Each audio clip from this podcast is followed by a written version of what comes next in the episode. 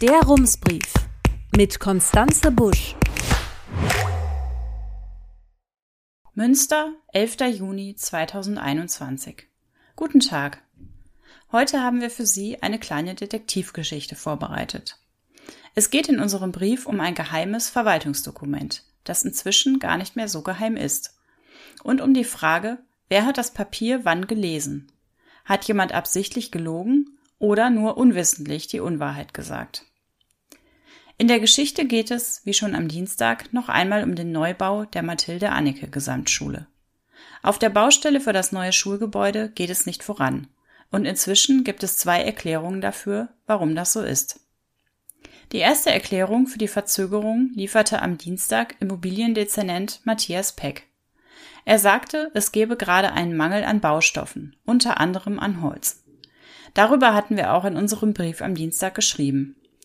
Matthias Peck hatte die Information am Dienstagmorgen den Ratsfraktionen mitgeteilt. Auch die Stadt schrieb es so in einer Pressemitteilung. Die Folge? Die Schule wird wahrscheinlich nicht zum Schuljahr 2022-23 in das neue Gebäude einziehen können.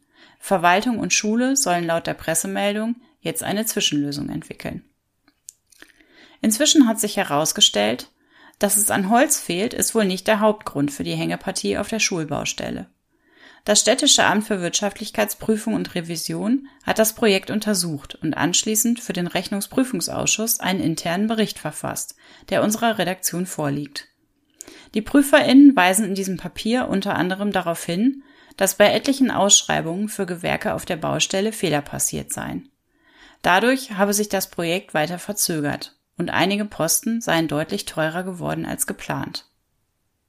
Zuständig für solche Bauvorhaben ist das Städtische Amt für Immobilienmanagement. Die PrüferInnen schreiben in ihrem Bericht, dass nicht einzelne Personen des Amtes verantwortlich sind für entstehende Engpässe. In den Bauämtern und anderen beteiligten Ämtern fehle es an Personal, um mit der, Zitat, rasant steigenden Zahl städtischer Bauvorhaben fertig zu werden. Um das zu kompensieren, vergibt die Stadtverwaltung bei einigen Projekten die Planung und die Bauleitung an externe DienstleisterInnen. So auch beim Neubau der Mathilde-Anneke-Schule.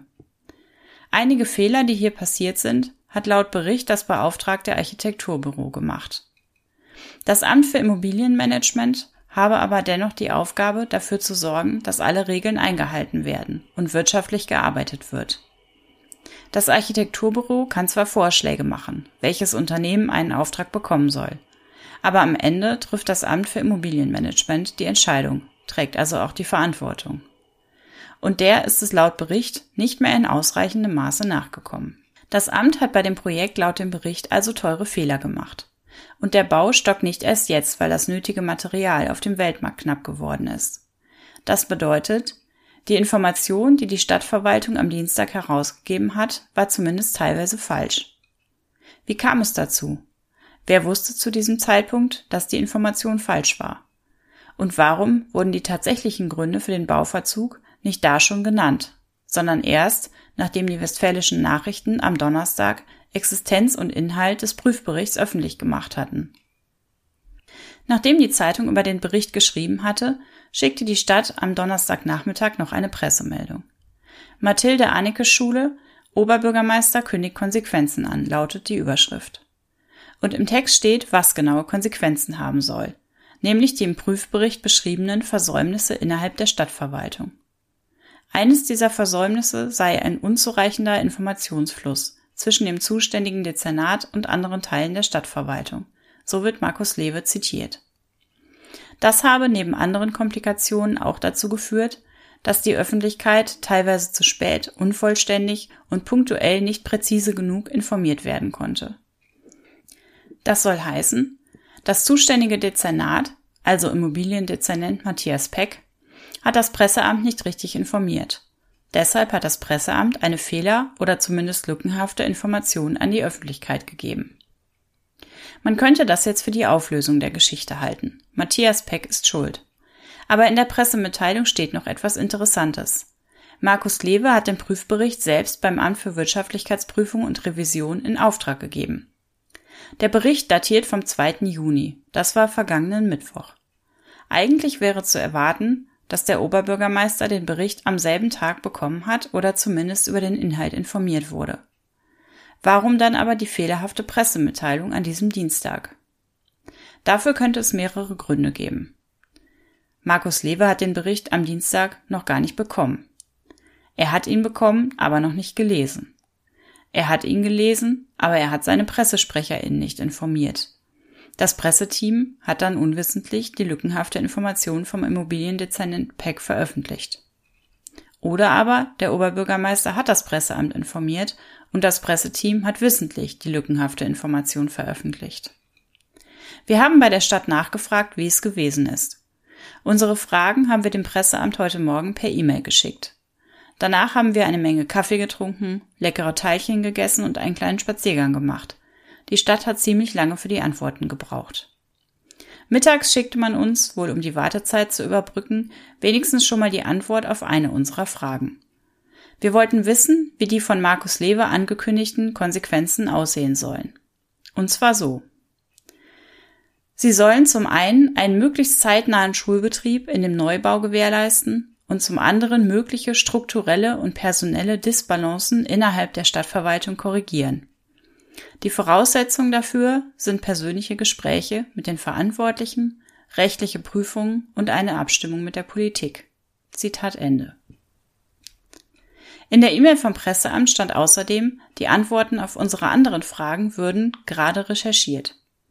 Nur damit Sie einen Eindruck bekommen, eine der Fragen war, wann der Oberbürgermeister den Prüfbericht bekommen hat. Kurz nach dem dritten Kaffee haben wir es erfahren. Am Mittwoch, den 2. Juni um 15.22 Uhr wurde Markus Lewe der vertrauliche Bericht per E-Mail zugestellt. Die Mitglieder des Rechnungsprüfungsausschusses bekamen das Papier am selben Tag, ebenso wie die Fraktionsvorsitzenden von CDU, SPD, Grünen und FDP. Das Presseamt schrieb uns außerdem, es habe am Dienstag von Matthias Pex Dezernat die Information über den Baustoffmangel bekommen und sie in Abstimmung mit dem Dezernat an die Medien weitergegeben. Aus all dem können wir schließen, der Oberbürgermeister kannte den Bericht, aber er hat sein Presseteam nicht informiert. Es war also ein Moment, wie hieß das noch? Ach ja, unzureichender Informationsfluss, auch bekannt als Kommunikationspanne. Es bleibt weiter unklar, warum Matthias Peck nicht schon Anfang der Woche über die Probleme informiert hat, die der Bericht aufführt. Wir hätten ihn das gerne persönlich gefragt, aber er ließ uns über das Presseamt ausrichten, wir mögen unsere Fragen schriftlich stellen. Das haben wir heute Mittag gemacht. Die Antworten kamen am frühen Abend. Das Presseamt schrieb uns, Matthias Peck habe den Bericht wie der Oberbürgermeister am 2. Juni bekommen. Er kannte den Inhalt also längst, als er am 8. Juni die Informationen über den Baustoffmangel herausgab. Warum stand in der Mitteilung nichts über die tatsächlichen Gründe? Die Antwort, die wir auf diese Frage bekommen haben, ist lang und ausweichend. Hier ein Auszug. Die Pressemitteilung am vergangenen Dienstag informierte über aktuelle und möglicherweise noch entstehende Verzögerungen bei städtischen Bauprojekten aufgrund der Situation im internationalen Rohstoffmarkt. Zu den betroffenen Einrichtungen gehört auch die Mathilde Anneke Gesamtschule.